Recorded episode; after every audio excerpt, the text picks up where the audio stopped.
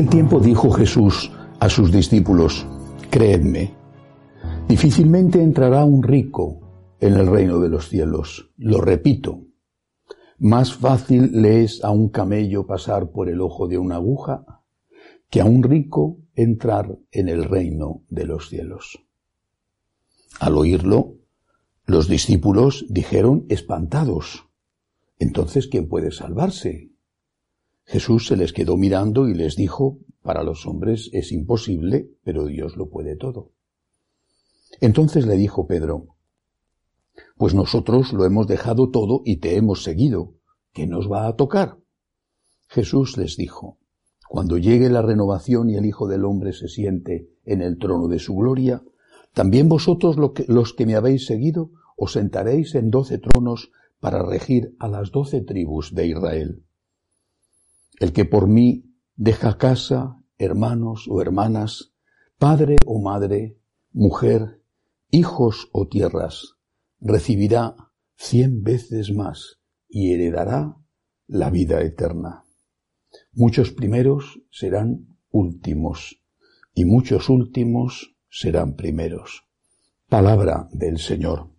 Gloria a ti, Señor Jesús. Me llama la atención que los discípulos, ante esta afirmación tan rotunda y tajante de Jesús, dijeran, dice el evangelista, que espantados, ¿quién puede salvarse? Y si ellos no eran ricos, de hecho, San Pedro a continuación dice, nosotros lo hemos dejado todo. Pero entonces, ¿quién puede salvarse? No estaban hablando de ellos, que no tenían ya prácticamente nada. Incluso antes de seguir a Jesús no eran ricos. Bueno, eran empleados o como mucho, el que tenía más tenía una barca. Están planteando una cuestión de fondo. Jesús la está planteando y ellos lo entienden así. El problema no es la riqueza, sino el apego a la riqueza. Ese es el problema. Por eso ellos que no son ricos dicen espantados. ¿Quién puede salvarse? Han entendido perfectamente de qué habla Jesús.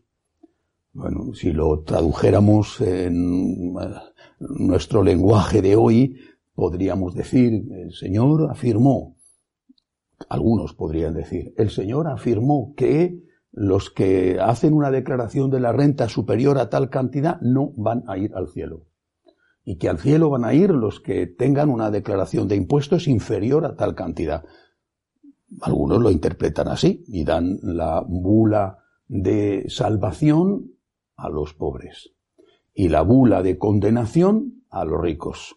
Y para entrar en la iglesia, como símbolo de entrar en el cielo, si pasas de determinada cantidad en tus impuestos, estás condenado, no tienes nada que hacer, hagas lo que hagas. Y si por el contrario no llegas a determinada cantidad, entonces puedes ser un borracho, puedes ser un sinvergüenza, puedes ser una persona que trata mal a tu mujer o a tu marido, puedes ser un adulto, no pasa nada. Tú vas al cielo porque ahora ir al cielo se mide en función de lo que pagas de impuestos, del dinero que tienes.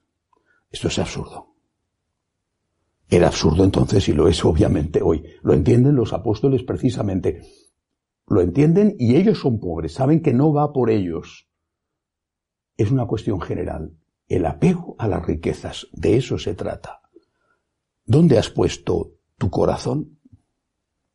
Porque si no tienes, pero sin embargo tu corazón está puesto en las riquezas que no tienes, pero con las que sueñas, entonces eres un rico, un rico frustrado, pero un rico.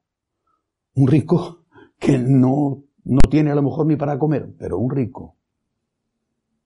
Yo me he encontrado con muchas personas que están económicamente en una muy buena situación y que llevan una vida austera, que no llevan una vida de derroche ni de lujos y que educan a sus hijos en esa austeridad y que comparten con a veces no solo mucha generosidad, sino incluso con sacrificio, lo que comparten con los que tienen menos, no han puesto su corazón en las riquezas.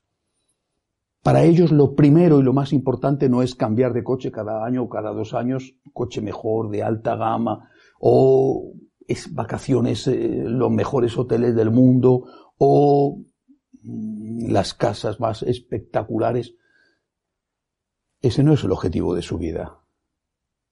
El objetivo de su vida es amar a Dios. Recuerdo un amigo mío que, que tiene una empresa y es franciscano de María y, y, me decía, tengo que usar un Mercedes porque es como mi tarjeta de visita para conseguir eh, contratos, tengo que ir en Mercedes y no parece que no se fían de ti. Bueno, no era tampoco un Mercedes eh, de último modelo, precisamente. Bueno, pues, pues, es que vamos a juzgar a la gente en función de eso. No es así como nos juzga el Señor. ¿Dónde has puesto tu corazón? ¿En las riquezas?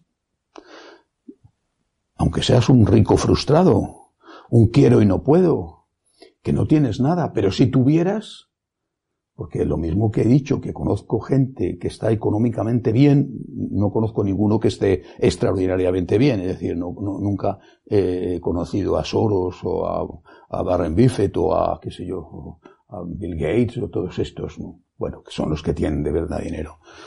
conozco gente que tiene dinero suficiente y que vive con austeridad y que ayuda a los pobres. Pero es que conozco muchos otros que no ayudan nada aunque puedan, más aún, que no teniendo nada porque proceden de familias muy pobres, en cuanto pueden, se rodean de todo aquello que no pudieron tener y que ahora que pueden, lo tienen. Y, y, te encuentras con esas personas, repito, que vienen de unas condiciones muy humildes y que llevan o ansían llevar el mejor teléfono, el mejor reloj, el mejor ordenador y cuando tienen un ordenador quieren también una tablet y cuando tienen la tablet quieren... Es un problema grave porque está en su corazón el deseo de la riqueza y si pudieran gastar, gastarían y si pudieran tener, tendrían. Lo que tenemos que sanar es nuestro corazón porque de ahí nace todo. Poner el corazón en Dios. Que Dios sea nuestra riqueza. Que sea lo más importante de nuestra vida.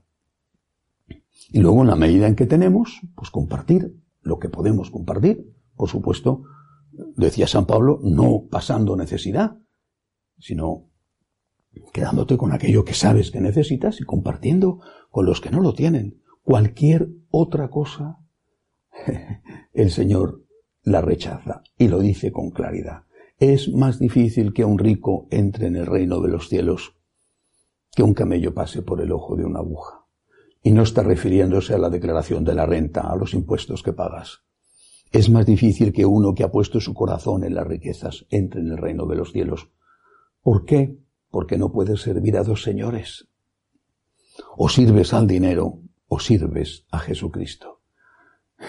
Cada uno tiene que decidir a qué Señor quiere servir. Primero Dios y lo demás nos vendrá por añadidura cuando sea la voluntad de Dios. Que así sea.